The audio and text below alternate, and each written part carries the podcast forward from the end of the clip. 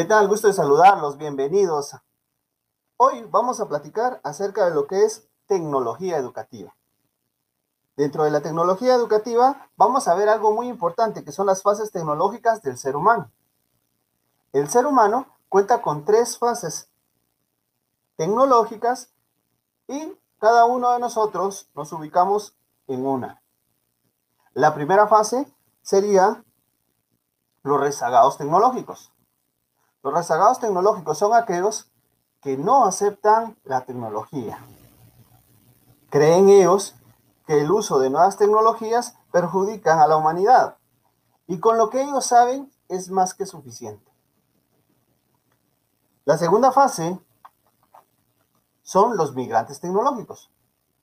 Los migrantes tecnológicos son aquellos seres humanos que están en continuo aprendizaje de la tecnología. Y hablamos de software y hardware. Son aquellos seres humanos que quieren estar al día en el mundo tecnológico y van aprendiendo constantemente, no se quedan atrás, sino van aprendiendo, van consultando y van al ritmo de la tecnología. La tercera fase tecnológica son los datos tecnológicos, a un principio se decían que eran aquellos nacidos entre el 2000 y 2005, pero en actualidad son muy pocos los datos tecnológicos.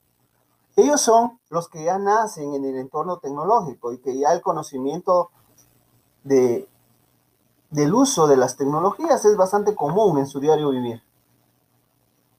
Pero en cierta ocasión, a cierto punto, esos datos tecnológicos se convierten en migrantes tecnológicos porque la tecnología va evolucionando, va cambiando, van creando nuevas tecnologías. Y entonces él empieza a aprender esa nueva tecnología y entonces se convierte en migrante tecnológico. Tenemos entonces tres fases de relación entre tecnologías y ser humano rezagados, micro, rezagados tecnológicos, migrantes tecnológicos y natos tecnológicos.